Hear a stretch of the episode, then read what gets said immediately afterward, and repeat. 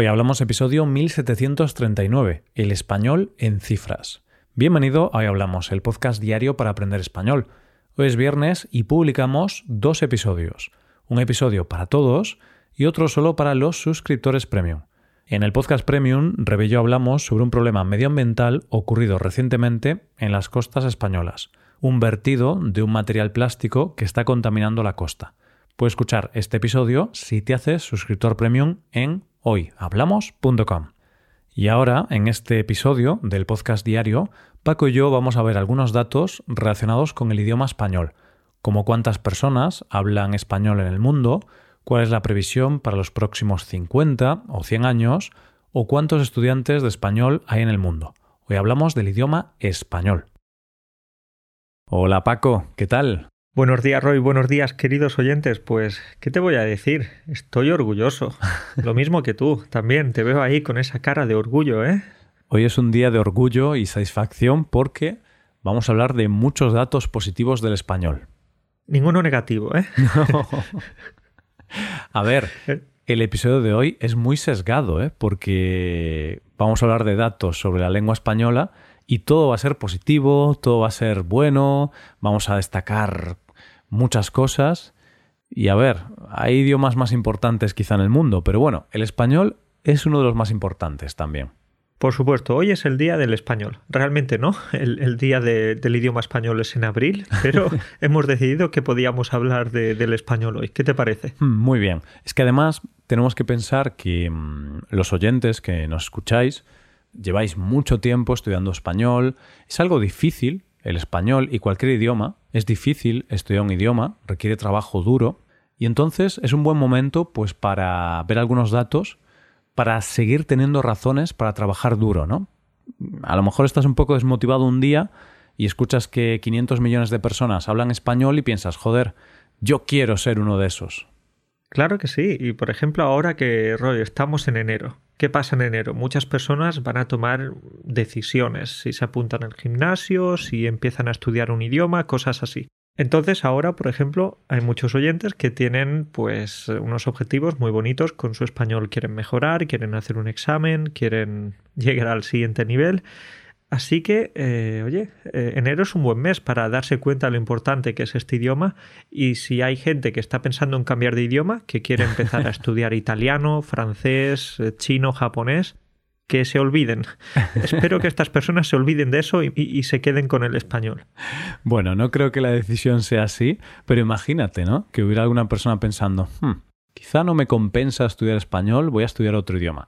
Podría ser, porque al final para aprender un idioma tienes que dedicar tiempo y si quieres aprender otro idioma, oye, ¿se puede hacer las dos cosas a la vez? Sí, pero es más complicado. Entonces a veces hay que priorizar un idioma o una cosa por encima de la otra. Pero bueno, yo creo que hoy mm, nos escuchan personas que tienen bastante claro que quieren aprender o mejorar su nivel de español y creo que el episodio de hoy va a servir para afianzar esa motivación para seguir estudiando español y así tener como la identidad de estudiante de español más fuerte, ¿no? Porque cuanto más fuerte sea nuestra identidad, mm, es más fácil que hagamos el trabajo duro, que en este caso es aprender español.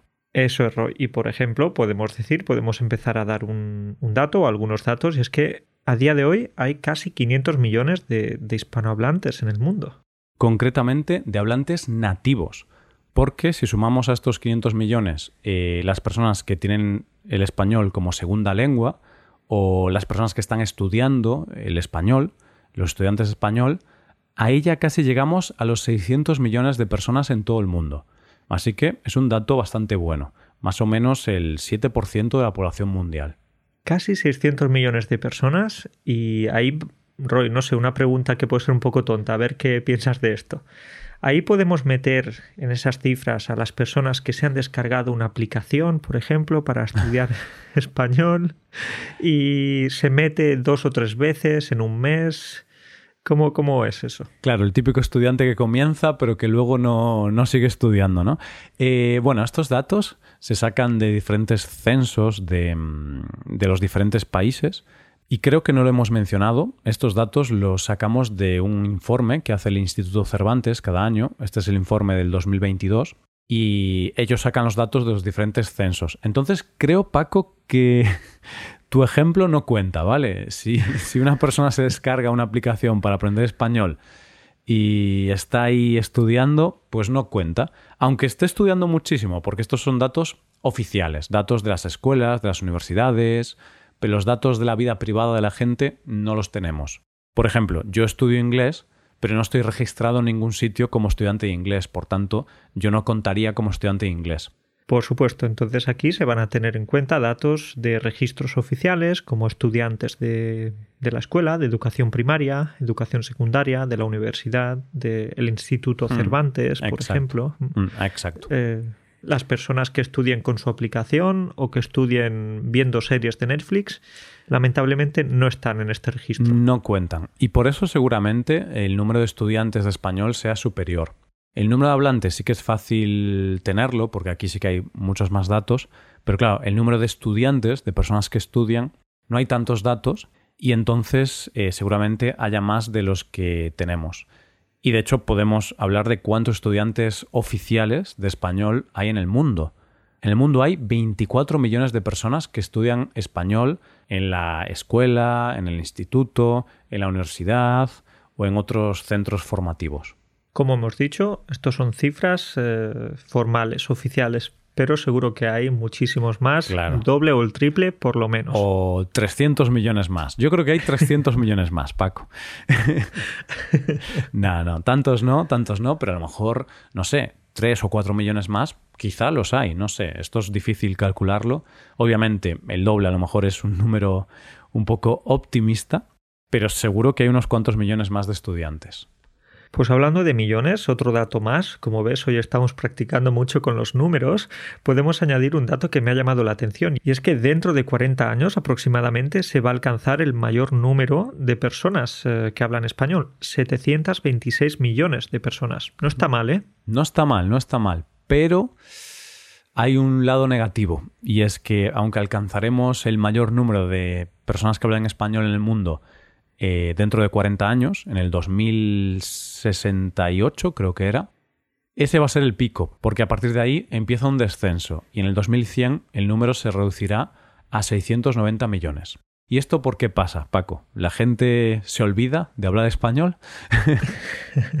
¿La gente va a empezar a comunicarse con el lenguaje de signos? Pues no, básicamente será porque tenemos menos hijos, tenemos menos hijos y no solo los, hispanohablantes. En general, yo creo que es una tendencia global. Exacto. Y para ese año se calcula que otras zonas del mundo tendrán más hijos que las zonas hispanohablantes. Y entonces África o Asia, por ejemplo, ahí hay varios países que tienen más hijos y al final pues es un cambio demográfico, ¿no? Y el número de hablantes español pues se va a ir reduciendo poco a poco. Pero bueno, estos son previsiones, como siempre. Eh, a saber cómo estaremos en el año 2100.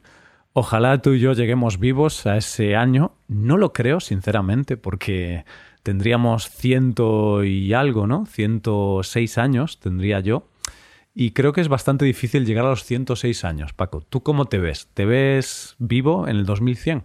Uf, ahí tendría yo 109 años y no sé, no sé yo, mucho tiene que mejorar la ciencia como para que me resulte atractivo llegar a esa edad, ¿no? Porque 109 años son muchos años. Es difícil, ¿eh? De hecho, he leído recientemente un libro sobre longevidad y hablaba de esto, de que quizá en el futuro, si sigue avanzando tanto la tecnología, puede llegar a un punto en el que la esperanza de vida aumente muchísimo y casi lleguemos a la inmortalidad. A ver, esto obviamente es todo muy hipotético, pero bueno, la esperanza de vida está avanzando mucho, entonces a lo mejor en el 2100 la esperanza de vida podría ser de 130 años, quién sabe.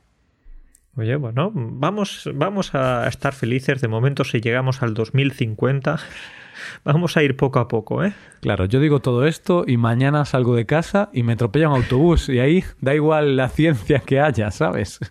Da igual que te cuides mucho, que comas muchas verduras, eh, que vayas... No, no, por supuesto. Vamos a ir poco a poco, pero sí, del 2080, 2090 sería, serían unas cifras agradables. Em, volviendo al tema del español, hay que decir que eso, que a partir del 2100 las previsiones es que se reducirá el número de hablantes de español poco a poco. Así que oyentes, ya sabéis, tened hijos y enseñadles español, porque será bueno para ellos, pero también para la comunidad hispanohablante. Vale, y no es broma, ¿no? Muchos de nuestros oyentes o estudiantes estudian español porque quieren hablarles a, sus hijos eh, en español. Por ejemplo, eso nos pasa con muchos estudiantes de, Estados Unidos. Así que eh, es así, ¿no? Así es, y de hecho tenemos que mm, hablar específicamente de Estados Unidos porque sin duda Estados Unidos es el país más influenciado por el español, porque mm, durante muchos años Estados Unidos ha tenido muchos inmigrantes de países hispanohablantes, principalmente de México, sigue teniendo una comunidad enorme de gente hispanohablante y esta comunidad está aumentando.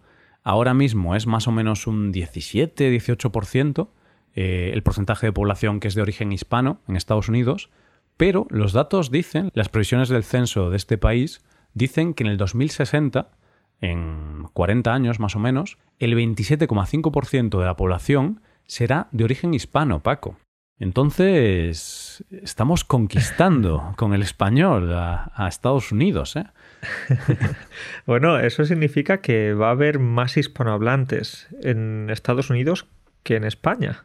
¿Y en España qué hay ahora? Bueno, claro, ahora 48 millones de habitantes, en el 2060 más o menos los mismos. Entonces, en Estados Unidos va a haber más hispanohablantes que en nuestro país. Es curioso. Es verdad. De hecho, será el segundo país hispanohablante del mundo. Después de México, eh, donde más se habla español va a ser en Estados Unidos. Y esto es muy curioso, Paco. Pues, eh, Roy, está claro entonces eh, el poder que tienen los hispanohablantes en, Estados Unidos, pero si hablamos de los estudiantes que hay de español en ese país, hay como 8 millones, unas cifras bastante impresionantes y también lo son las cifras de Brasil, porque hay como 5 millones de estudiantes e, en ese país. Así es, si analizamos los países donde más español se estudia, Estados Unidos es el primero, luego Brasil, y luego tenemos Francia, Reino Unido, Italia y Alemania. Hay muchos más países, pero claro, no vamos a hacer aquí una lista de 40 o 50 países. Estos son los países donde se estudia más español en el mundo. Bien, Roy, pues vamos a hablar del dinero. Vamos a hmm. hablar del dinerito, a ver cuál es la influencia económica del español en el mundo. ¿Qué te parece? Vamos a hablar del dinero porque al final, por supuesto que no estudiamos un idioma por el dinero, ese no es el motivo principal, a veces puede ser, ¿no? Porque hay gente que estudia inglés para conseguir un mejor trabajo y al final un mejor trabajo te lleva a tener un salario mayor. Y también he conocido a estudiantes que estudian español por temas de trabajo, por ejemplo, que trabajaban en empresas importadoras o exportadoras de productos. Pero bueno, no es el motivo principal para estudiar español, pero es importante también y es interesante ver algunos datos relacionados con el dinero y la influencia económica del español. Entonces, Paco, ya que hablábamos de Estados Unidos, un dato curioso, cogido un poco con pinzas también, ¿vale? Al final estamos aquí cogiendo los mejores datos posibles para, para hablar del español. Ya hemos avisado antes, al comienzo del episodio, de que hoy vamos a hablar bien. Y vamos a hablar bien de España, de los datos del español en el mundo. Ya en otro episodio seremos más negativos, ¿eh? Claro. Y a ver, si aprendes un idioma por temas de dinero, yo aprendería chino, no aprendería español, ¿vale? Aprendería inglés primero, por supuesto, y luego chino. Entonces, si el dinero es lo más importante, aprenderíamos eso. Pero bueno, el dato que quería darte, que me pareció un dato curioso, que también lo mencionaban en el informe del Instituto Cervantes, es que si la comunidad hispana de Estados Unidos fuera un país independiente, su economía sería la séptima más grande del mundo. Y esto es interesante para verlo como en perspectiva, ¿no? Para ver que la comunidad hispanohablante de Estados Unidos es muy importante y como Estados Unidos es un país muy grande y con mucho dinero, con mucho PIB, pues oye, si hablas español en ese país, seguro, seguro que te va a beneficiar económicamente. Roy, este es un dato muy relevante, muy interesante. Entonces, la comunidad hispana sería el séptimo país del mundo por riqueza, si se formara un país independiente, por ejemplo. Sí, obviamente es un dato un poco raro, pero bueno, es para subrayar la importancia de la comunidad hispana dentro de Estados Unidos, porque es un porcentaje grande de, de, de la población. Pero bueno, obviamente Estados Unidos está formado por muchas comunidades distintas, no solo por una comunidad hispana, al final es un país formado por comunidades de, muchos otros países y también la gente que lleva ahí toda la vida. Pero es un dato interesante y la verdad lo ves así y, dices, oh, pues sí que es importante, ¿no? Por eso, si tienes que aprender un idioma y eres americano, lo mejor sería que aprendieses español, porque te va a permitir hablar con gente de tu comunidad, seguramente tendrás mejores oportunidades laborales a la hora de buscar un empleo, porque hay muchos sitios donde saber español es positivo. Madre mía, Roy, qué publicidad te estamos haciendo hoy. Parece mentira que seamos un podcast español.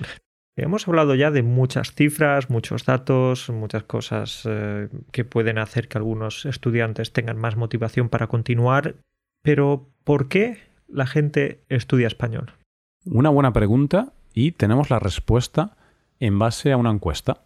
Se hizo una encuesta a los estudiantes de español y tenemos los datos. Entonces, el 23%, la mayor parte de los estudiantes, dicen que su motivo es que son sus estudios. Entonces aquí entrarían los estudiantes de escuelas de primaria, escuelas de instituto o las personas que estudian en la universidad, filología española. Entonces, bueno, es lo que estudio, es por obligación, en cierta forma. Bien, pues un 18% dice que lo hace como ejercicio mental. Y ninguna sorpresa, porque por supuesto hay mucha gente que estudia español u otros idiomas por el tema de retrasar el envejecimiento, tener la, mente activada, que las neuronas ahí trabajen y que no se queden perezosas, que se conecten. Sí, bueno, dices ninguna sorpresa. A ver, sí que conocemos casos de gente que estudia español como ejercicio mental, pero a mí sí que me sorprendió que el 18% de las respuestas mencionasen esto y que sea el segundo motivo de todos los que hay. Eso sí que me sorprendió. Pero bueno, sí que conocemos muchos estudiantes, sobre todo estudiantes pues más mayores. Claro, es raro una persona de 20 o 30 años que diga que estudia español por ejercicio mental. Pero sí que conocemos muchos estudiantes de 60, 70 años que lo hacen, uno de sus motivos principales es para mm, mejorar sus capacidades cognitivas, porque al final estudiar un idioma te ayuda mucho a mantenerte activo mentalmente. Bien, pues con los estudios y el ejercicio mental ya tenemos casi a un 40 o más de un 40%. Hmm. Seguimos ahora entonces con otro punto u otro motivo que también es interesante y es el turismo, porque un 14,4% estudia español por ese motivo. Y tiene sentido, ¿no? Tenemos España, que es uno de los países con más turistas del mundo, pero luego tenemos pues todos los países de América Latina, por ejemplo, mm, eh, México es un país muy visitado, principalmente por gente de Estados Unidos, Colombia, Perú, Argentina. Bueno, tienes ahí un montón de países donde se habla español y es útil saber español cuando vas a estos países, ¿no? Porque es más fácil moverte, comunicarte y también es una experiencia más enriquecedora si puedes hablar un poquito de español cuando vas a esos países. Es verdad que algunas veces vas a ir a lugares muy turísticos en los que quizás no vas a necesitar el español porque todo el mundo va a hablar inglés, pero creo que la experiencia va a ser más rica si hmm. puedes hablar con alguien que esté caminando por la calle. No lo acoses, ¿eh? No lo acoses, simplemente no molestes a la gente, pero eso, con alguien que tenga ganas de hablar, o con un camarero, o con un recepcionista, o con quien sea. Pues sí, me parece una buena idea. Y bueno, otros motivos, eh, pues por familia, en el 12,5% de los casos. Aquí entiendo, no lo tengo muy claro, pero entiendo que quizás gente hispana que nació en otro país, me imagino a alguien, a un mexicano que nació en Estados Unidos, y al nacer en Estados Unidos quizá tu lengua materna acaba siendo el inglés, pero decides que como tu abuelo es hispano o habla español, decides aprender español. Entiendo que será por esto, ¿no? O que quizá te casas con una persona que es hispanohablante. Un americano que se casa con una mexicana, por ejemplo. O, por ejemplo, una chica polaca cuyo novio es español y que quiere mejorar su, español. Me suena esa historia, Paco, me suena esa historia. ¿A quién conozco yo que es español y tiene una novia polaca? Hmm, no sé, no sé. Entonces sí, por supuesto, pues el tema familiar, otro factor importante, el tema cultural, Roy, con un 9%. Esto ahí, bueno, pues gente que sea gran seguidora del cine de Pedro Almodóvar o de los libros de Carlos Ruiz Zafón, por ejemplo. Sí, o gente que esté interesada en la historia y la cultura eh, hispana, ya sea de España o de América Latina. Bueno, hay muchos motivos culturales por los que aprender un idioma. También eh, otro motivo es por trabajo, que también es un 9%. Y aquí lo que hablábamos antes, ¿no? Como en Estados Unidos se habla mucho español, también en el resto del mundo se habla mucho español, seguramente tengas más opciones laborales si sabes español. Yo he tenido estudiantes de China, em, de Corea del Sur también, que estudian español precisamente por esto, por motivos laborales. Luego les gustaba la lengua y sus motivos también eran otros, la cultura y tal, pero su motivo principal para comenzar fue por trabajo, porque así podían trabajar en empresas que tenían contacto con España y no solo con España, también con América. Luego nos encontramos un porcentaje, que es un 13%, con otros motivos y no se especifican. Entonces, a lo mejor a esa persona a la que le preguntaron no tenía muchas ganas de, hablar o no sé por qué. O tiene motivos más peculiares, ¿no? Eh, ¿Por qué aprendes español? No sé qué motivo podrías dar si no es uno de estos, ¿no? Estudios, trabajo, turismo, ejercicio mental, familia o cultura. ¿Cuál crees que será uno de esos motivos, Paco? Porque qué difícil, ¿no? Porque ya hemos mencionado casi todos los motivos más normales para estudiar una lengua. No sé, por ejemplo, tener tiempo libre. Tienes tiempo libre, te aburres, no sabes qué hacer con tu tiempo. Vale, pues me voy a poner a estudiar español. ¿Por qué no? Bueno, podría ser, claro. Eh, ¿Por qué estudio español? Para divertirme, para entretenerme, para hacer algo en mi tiempo libre, es un hobby. Oye, pues podría ser porque no, no hemos mencionado ninguno de esos motivos, ¿no? Eh, quizá para mucha gente que estudia un idioma no es lo más divertido del mundo. Pero bueno, al principio, porque yo creo que una vez pasas el nivel básico, ya se vuelve más divertido. Al principio sí que es más aburrido o complicado. Pero bueno, muchos motivos diferentes para aprender español. Cada oyente tiene los suyos también. Si queréis, dejadnos un comentario y contadnos vuestro motivo para aprender español. ¿Por qué? ¿Por qué aprendéis español? Roy, pues fíjate en una cosa. Hemos pronunciado muchas veces en este episodio la palabra curioso. Qué curioso este dato, qué curiosa la cifra de estudiantes en Estados Unidos. Bueno, muchas veces. Entonces, Vamos a hablar de dos curiosidades o tres incluso más que tiene el español. Venga, vamos a mencionar algunas curiosidades brevemente, porque ya hemos hablado mucho de, de, todos los datos del español y tal, no queremos aburriros. Pero una cosa muy curiosa, Paco, que seguro que los oyentes ya son conscientes de esto, es la velocidad a la hora de hablar, ¿no? Porque los españoles hablan muy rápido. Hablamos muy rápido, algunas veces es difícil entendernos. bueno, ahora estamos exagerándolo un poco, pero hablamos muy rápido. Eh, esto me recuerda a esa serie de Aquí no hay quien viva. ¿Te acuerdas de esta serie en la que había un personaje que mm, casi no salía en la serie, pero la broma que hacía era que era un personaje que llegaba y hablaba muy rápido y explicaba alguna cosa muy muy rápido. Entonces, a ver si puedo encontrar algún clip en YouTube y dejo un enlace para que veáis el máximo de velocidad a la que puedo hablar un español, porque es muy gracioso. Pero bueno, volviendo al dato curioso, hablamos muy rápido, Paco. ¿Qué pasa aquí? Hablamos muy rápido y es que el español, como el japonés, es una de las lenguas habladas más rápidas del mundo. Entonces, algunos idiomas necesitan más tiempo que otros para contar la misma historia y el español es uno de ellos. Eh, no somos muy eficientes, muy efectivos cuando hablamos. Necesitamos más palabras que, por ejemplo, el inglés. ¿Y por qué crees que pasa esto? Esto es porque el español utiliza muchas sílabas, utiliza muchas sílabas en poco tiempo y cada una de ellas contiene poca información. Por ejemplo, pasa lo contrario con el chino, el chino mandarín, que es mucho más lento pero transmite mucho más contenido en cada sílaba, en cada palabra que el español. Curioso, curioso. Pues nada, dejamos aquí el episodio. Pues oye, la cantidad de cosas que hemos aprendido nosotros también aquí, ¿eh? Bueno, pues ha sido un placer, como siempre, hablar contigo eh, disfrutar, disfrutar de esta lengua tan maravillosa que, que tenemos. Y nada, cuídate mucho, nos vemos la semana que viene. Esperamos los mensajes de los oyentes entonces. Bueno, pues Roy, un abrazo para ti y para todos. Hasta pronto.